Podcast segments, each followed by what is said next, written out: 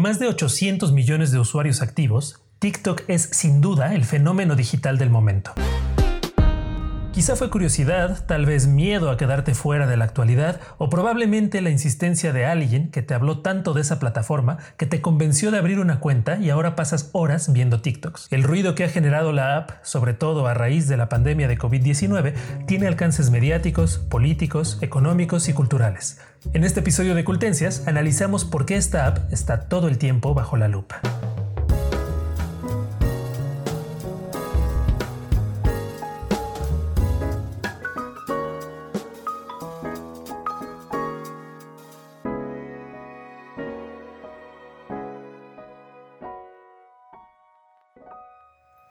Maestra Mariana.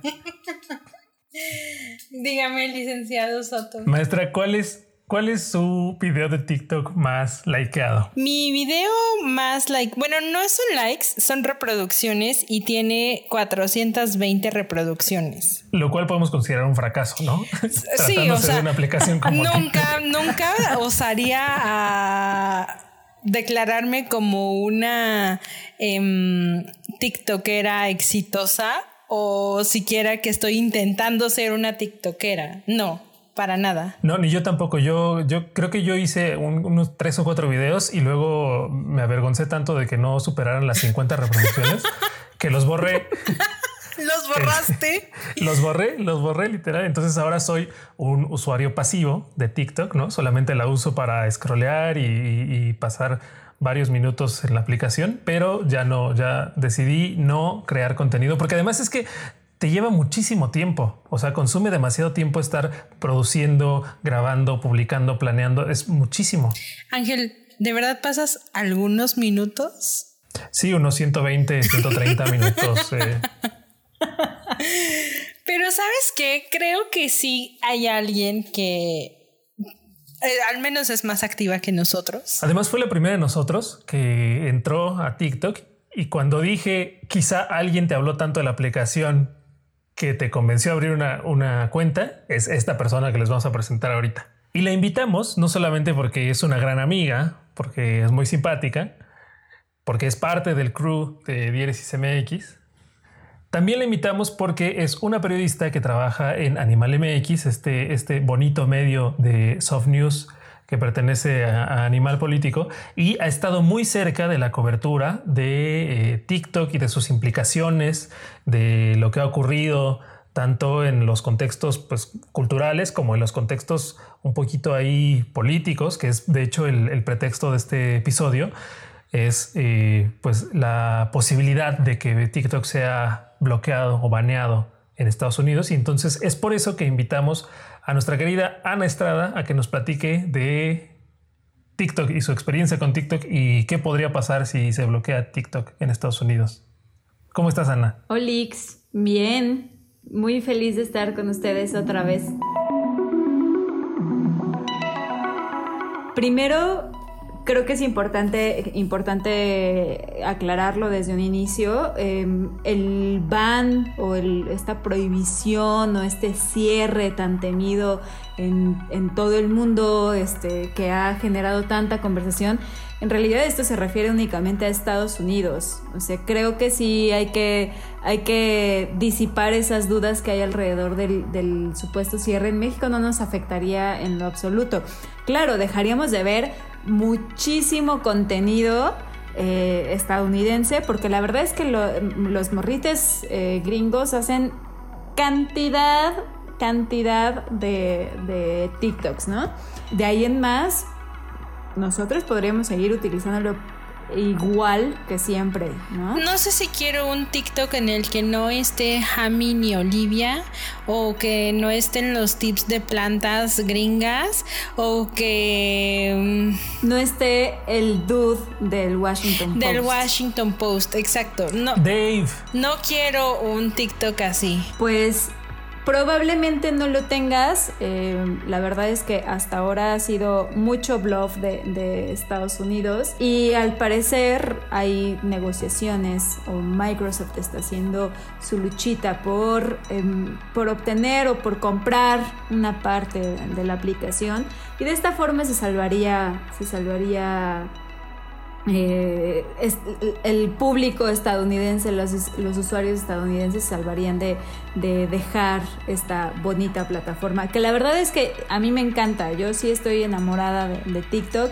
eh, a diferencia de Mariana que es muy paranoica con, con sus likes y con lo que le da, con la información que le da. Yo sí doy like y tengo guardados audios favoritos, eh, efectos favoritos, videos favoritos. Tengo muchísimas cosas ahí guardadas que me gustan porque es una gran fuente no solo de diversión, también de conocimiento, Mix. También de conocimiento. Sí, sí. O sea, en eso tiene razón, porque ustedes saben que yo soy el más nerdy entre los nerdis.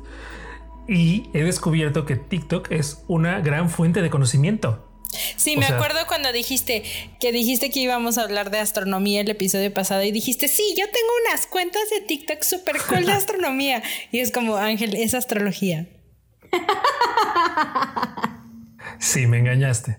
Me engañaste vilmente. Pero no, es que en efecto, en TikTok puedes encontrar de todo. Es decir, puedes encontrar desde las típicas cuentas de humor, eh, de bromas, de, todas estas cosas que nos encantan y en las que perdemos eh, horas y horas pero puedes encontrar hasta chicos eh, hablando de física y explicándote fenómenos físicos, chicos haciendo experimentos químicos, chicos hablando de, historia. Hay una chica que me gusta mucho que habla de la historia de la arquitectura mexicana y, de la arquitectura mundial. Y entonces te explica, además unos videos bastante, o que se nota que le mete, le mete tiempo y le mete producción, eh, te habla de la historia de ciertos eh, monumentos históricos, de algunos edificios, de las tendencias de la arquitectura. Hay una científica de la NASA que está explicando los fenómenos de, la astronomía. Ahora sí lo dije bien.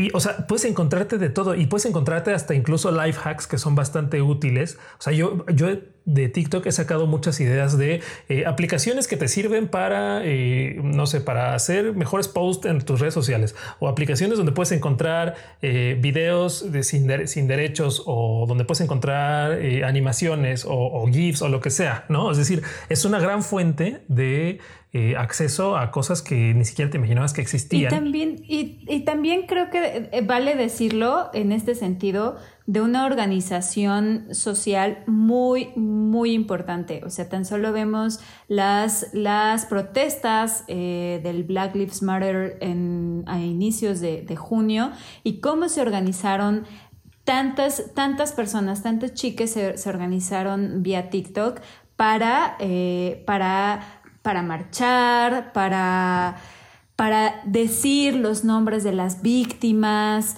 para, para darle seguimiento. O sea, no nada más fue eh, publicar una imagen negra en Instagram, sino de verdad utilizar la aplicación eh, TikTok específicamente para organizarse y salir a las calles y, este, y exigir también eh, justicia, ¿no? Pero, a ver, usted, señor Sente, digo, usted, señor Boomer, o si tú eres un millennial que no sabe qué es o qué fue Vine. Ángel, ¿nos puedes explicar qué diantres es TikTok? Por supuesto, maestra Mariana.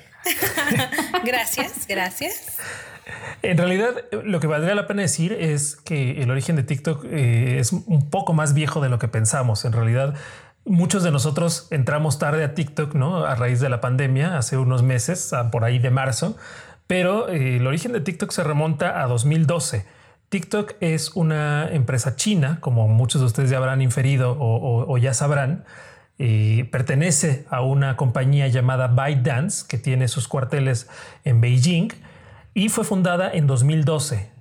ByteDance es propietaria de una de otra app que se llama Douyin, que en esencia es lo mismo que TikTok, solamente que funcionan, están alojadas en servidores distintos para para cumplir con la censura china, ¿no? Exacto, sí, para evadir la censura. O para cumplir con los requerimientos del gobierno chino de vigilancia extrema a sus ciudadanos. Eh, exactamente.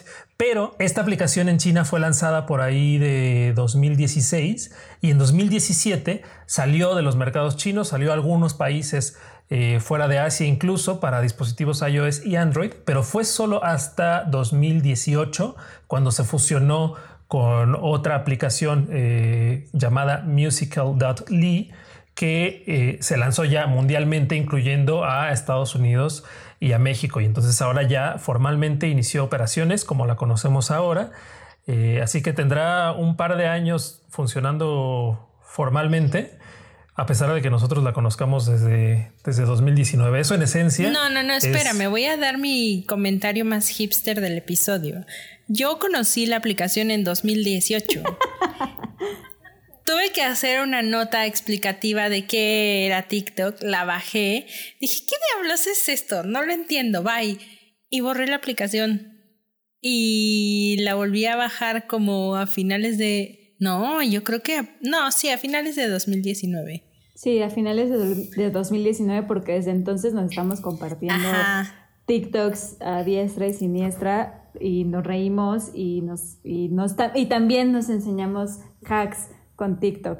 Este, pero creo que es importante, de toda esta información que acaba de decir eh, Ángel, es importante decir que TikTok es una de las aplicaciones que han tenido una de las multas eh, más altas eh, a este tipo de plataformas. Creo que pagó en 2018, si no me equivoco, pagó 5.5 millones de dólares de multa por guardar los datos de menores de edad de esta aplicación Musical.ly. Guardó datos de miles de, personas e incluso eh, muchas personas se dieron cuenta de que existía TikTok porque olvidaban tener eh, olvidaban que tenían esta, esta otra aplicación y que ya había dejado de funcionar y que ya no la abrían y de repente tenían en sus celulares con estas actualizaciones eh, tenían en sus celulares TikTok y, de ahí se empezaron a dar cuenta que, había una nueva aplicación eh, y, y que TikTok aprovechó esta información que tenía guardada para también llegar a muchas más personas eh, más rápidamente, ¿no? Y creo que también una parte clave de su crecimiento fue que tenía todos estos datos guardados y que los utilizó para, para su beneficio.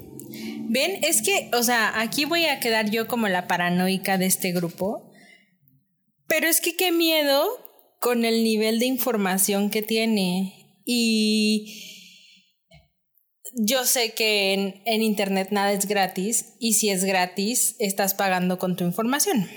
Entonces, claramente no, no creo que ni Mark Zuckerberg, ni em, Jack Dorsey, ni Sundar Pichai sean buenas personas que se preocupan por mantener en privada la información de sus usuarios, pero confiaría un poquito más en ellos que en una aplicación china que podría o no estar compartiendo los datos con el gobierno chino. Así que yo prefiero solamente ser un usuario pasivo, no dar likes, no, bueno, solamente me limito a compartirlos, pero no doy likes.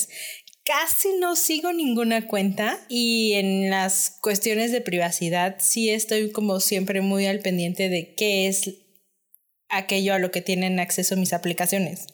Y porque sí, no me gusta que, que se aprovechen de mí ese tipo de aplicaciones. Lo que, lo que ha respondido TikTok a este tipo de inquietudes es como tenemos nuestras, nuestras los lugares en los que tenemos guardadas la información. Eh, están en, países en donde se tienen que cumplir ciertas reglas internacionales, así que no es muy diferente lo que hacemos o lo que, o lo que o, cómo lo utilizamos a lo que hacen otras aplicaciones, ¿no? Este, claro que ahí hay tampoco podemos confiar en su palabra al 100%, Exacto. como tampoco podemos confiar en la palabra de Zuckerberg, ni de Dorsey, ni nada de ninguno de ellos. No sé, creo que a mi, a mi parecer es un poco menos macabro eh, que, otras aplicaciones. O sea, entiendo lo que dices, Mar, de, de,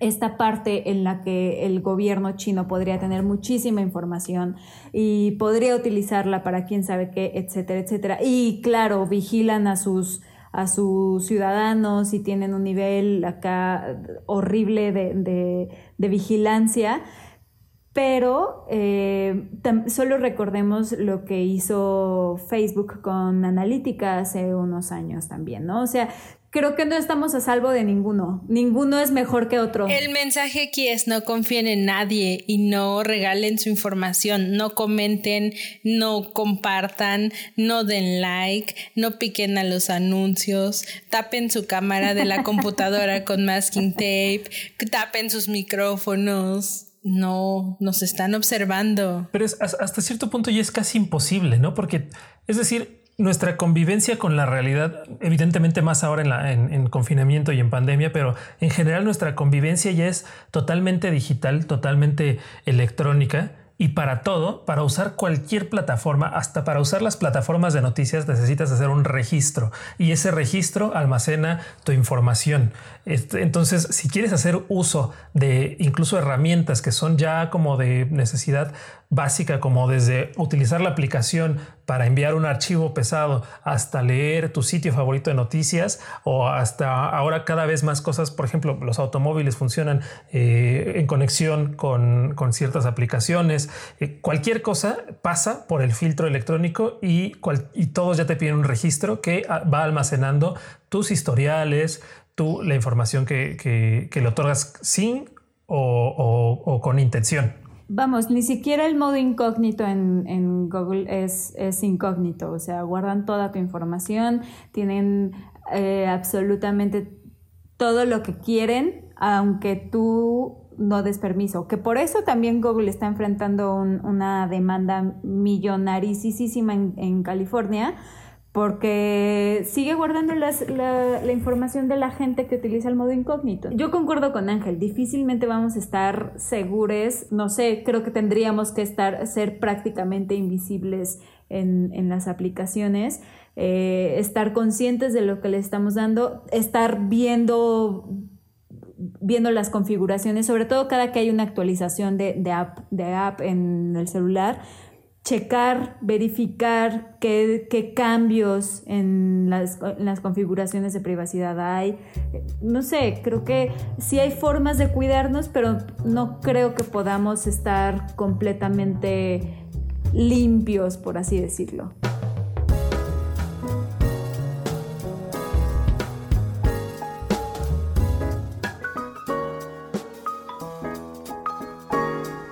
Oye, era muy interesante hace, hace unos minutos que hablabas de la organización social que se daba en TikTok para eh, generar ciertas protestas o para generar ciertos movimientos políticos. Uno de los primeros eh, fenómenos que ocurrió eh, similar a este fue en las elecciones de India el año pasado y la gente utilizaba TikTok para lanzar mensajes políticos. Es decir, en medio de todos estos videos humorísticos y todas estas bromas y todas estas cosas que ya hemos estado platicando, había perfiles en los que eh, se lanzaban o se deslizaban mensajes de apoyo político a uno u otro candidato y según algunos analistas de la política eh, de la India que estuve consultando, tuvieron una, una injerencia importante Además, porque India es fuera de China, eh, que tiene de los 800 millones de usuarios que tiene la plataforma, como 500 millones son de China y el resto se distribuye entre los otros países del mundo, pero casi 120 millones de usuarios son de la India. Entonces, la capacidad y la fuerza que tiene eh, la plataforma para transmitir mensajes es bastante importante, como ocurrió, por ejemplo, en la primavera árabe con Twitter en 2012 o 2011, me parece. ¿no? Es decir, fue, es un efecto similar el que está ocurriendo en esta plataforma, porque toda la fuerza de usuarios que está pasándose esta plataforma, que está migrando de otras plataformas a esta, está utilizándola como una herramienta de distribución y de comunicación política. Y de ahí viene el odio que tiene Trump hacia ella, ¿no? Cuéntanos qué pasó ahí con, con Trump y, y, su rally, que yo tengo la teoría de que la verdadera razón por la que Trump quiere bloquear TikTok en Estados Unidos es por venganza, porque, porque lo hicieron quedar en ridículo una vez más. Ay, bueno, el señor no necesita ayuda para quedar en ridículo, pero justamente lo que hicieron en este rally eh, estaba anunciando un, auditorio, una especie de estadio eh, en, esta ciudad. Y, y, Trump decía desde días antes y la organización de Trump decía, eh, es que tenemos más de un millón de solicitudes, va a ser enorme, la gente va a ir, la gente me apoya, porque recordemos que están en, periodo electoral en Estados Unidos en este momento, y Trump estaba súper emocionado y a la mera hora vieron que no llegaba nadie y creo que en un, en un espacio donde cabían unas 20 mil personas, no llegaron ni 5 mil. ¿Por qué? Porque los K-Poppers y los TikTokers se estuvieron organizando para llenar de solicitudes eh, las entradas que nadie más pudiera entrar, porque llenaron las, eh, las, solicitudes, era gratis, pero pues tenías que registrarte, llenaron los registros y eran tantas las solicitudes que enviaron em, que incluso pusieron un escenario afuera del lugar porque ahí iba a pasar Trump antes de dar su gran discurso y a la mera hora, cuando vieron que no llegaba nadie, pues hay imágenes bastante patéticas en donde están quitando el escenario antes de que empiece el, rally de, Trump este, porque llegaron menos de 5 mil personas, ¿no? Y claro, pues eso encendió la ira del señor anaranjado. Una cosa que podría salvar a TikTok de no salir de Estados Unidos podría ser un actor que creo que ha quedado como muy olvidado en, en las empresas tecnológicas y que es Microsoft. Microsoft podría comprarlo y así salvar y dejar que TikTok siga funcionando en Estados Unidos. Y esto también, o sea, está muy relacionado con Trump, porque incluso el CEO de, de Microsoft, que ya no es Bill Gates, ahora es quién sabe quién. Satya Nadella. Ajá, es que por eso no quería decir el nombre, porque es muy complicado. El señor CEO actual de, de, Microsoft habló con el mismo Trump y le dijo, estamos nosotros en negociaciones, por favor no lo prohíbas todavía, porque si nosotros lo llegamos a comprar, nosotros nos vamos a hacer cargo de todos los datos de los usuarios de Estados Unidos y se van a trasladar toda esa información a territorio estadounidense y nosotros vamos a controlarla y puedes estar seguro de que los comunistas no van a tener acceso a ella. Aparte, creo que es algo interesante decirlo con respecto a Microsoft.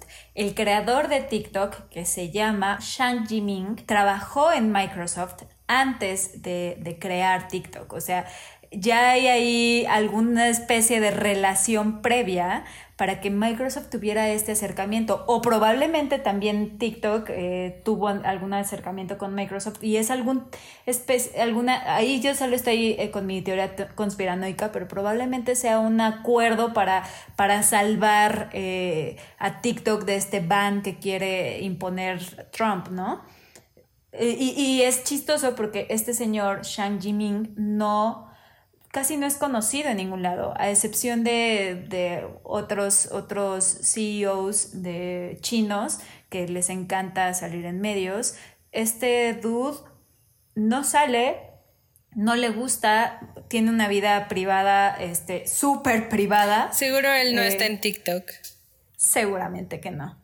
Seguramente que no. O, te, o tiene un celular para poder ver TikTok y específicamente para eso y, lo guarda bajo llave en su, en su escritorio y se va a su casa tranquilamente, ¿no? O tal vez ni siquiera utiliza un smartphone, no sé. ¿Saben quién creo que tampoco tiene TikTok y además debe estar muy, eh, no sé si preocupado o molesto, enfadado por el éxito que está teniendo TikTok? Suck. Exactamente, Mark Zuckerberg. Porque nada más como un poco de contexto, además de los 800 millones de usuarios eh, en total que tiene, que tiene mundialmente TikTok, eh, solo está TikTok detrás de WhatsApp, Facebook, WeChat e Instagram como, la, eh, como las apps más populares. O sea, básicamente de abajito de Zuckerberg, porque todo esto, a excepción de WeChat, pertenece a, al emporio de Mark Zuckerberg. Y pues por supuesto que Zuckerberg no se iba a quedar de brazos cruzados y ya está trabajando o ya puso en marcha un proyecto para competirle a TikTok. Sí, y México fue uno de los principales mercados en el que se probó esta aplicación que se llama Lazo, que creo que pasó súper desapercibida. No conozco a nadie que la haya descargado, ni siquiera yo la descargué. Y eso que vi como anuncios en el Metrobús y sí sabía que México iba a ser de los primerísimos en probar la aplicación y todo. Y es como... No, espera, y eso que tú descargas toda nueva aplicación que sale y no contenta con eso, nos obligas a descargarla nosotros para probarla contigo. Haces a Ángel víctima de, las descargas. Ángel, eso era antes cuando no, cuando era ingenua y no me importaban las políticas de privacidad. Ahora ya no descargo nada que no sepa que no pondrá en riesgo mi privacidad.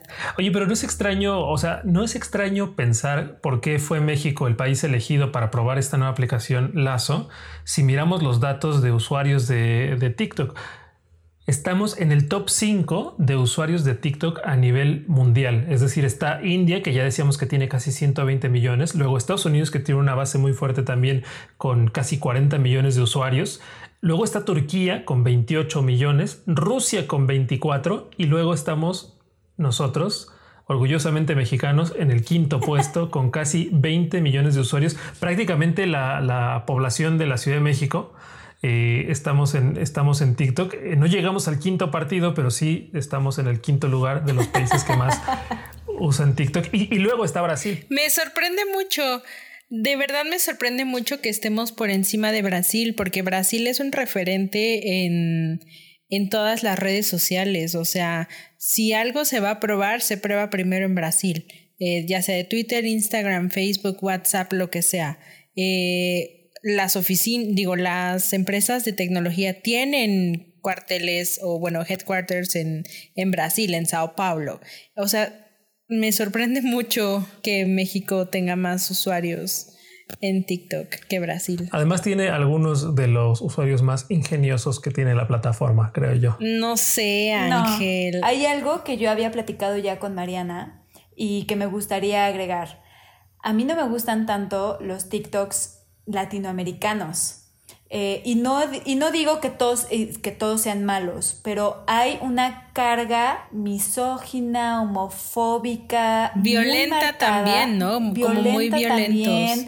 e incluso como de bully, pero, de, pero sí, un bullying feo. Sí, ese, ese bullying que crees que es chistoso, pero en realidad no. Exactamente. Y, y lo veo muy cargado, este, y, la verdad voy a sonar también como un poquito como Mariana, no tan hipster como Mariana, este, pero llevo casi un año utilizando TikTok, fue antes de la pandemia, antes de este boom, y gracias a eso mi algoritmo, eh, tengo muchos, eh, me aparecen muchos eh, TikToks o videos de tanto de Estados Unidos como de, de España, de Inglaterra, de Alemania, muy raro, hasta de Rusia, un poco, y de China. También me aparecen contenido chino muy extraño por ahí, pero a lo que voy es que cuando empecé a ver o cuando me empezaron a aparecer eh, contenidos latinoamericanos, específicamente mexicanos,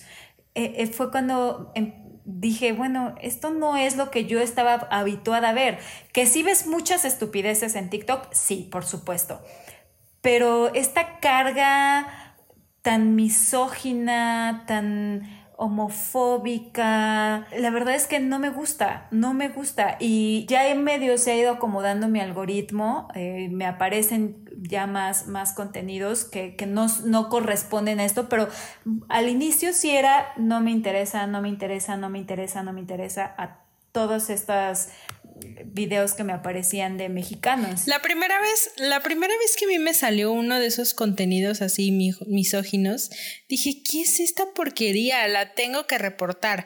Pero tipo de que buscaba dónde reportar que estaba haciendo un contenido violento y que estaba haciendo un contenido que dañaba a otras personas y no lo tiene. No, también eso es, es muy laxo, la, la, parte de reporte es muy laxa. Ajá, o sea, pero ¿cómo es laxo en eso y es súper estricto en las cosas de la política y de los derechos LGBT que, que decías antes, ¿no? O sea, creo que sí tiene que ver mucho con, o sea, creo que sí está muy fiel a, a la sociedad china en esos aspectos. No sé, yo sigo teniendo mi, mi recelo con TikTok.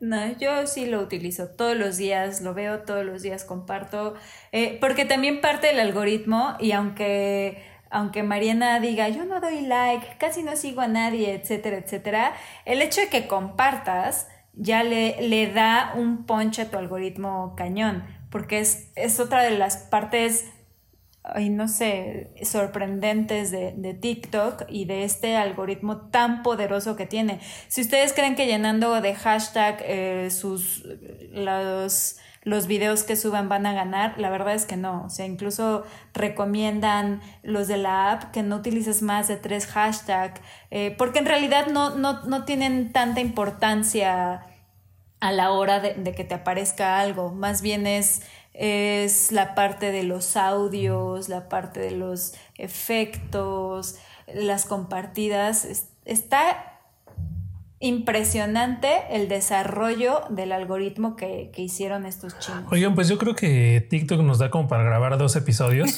seguidos, ¿no? De, de coltencias. Sí.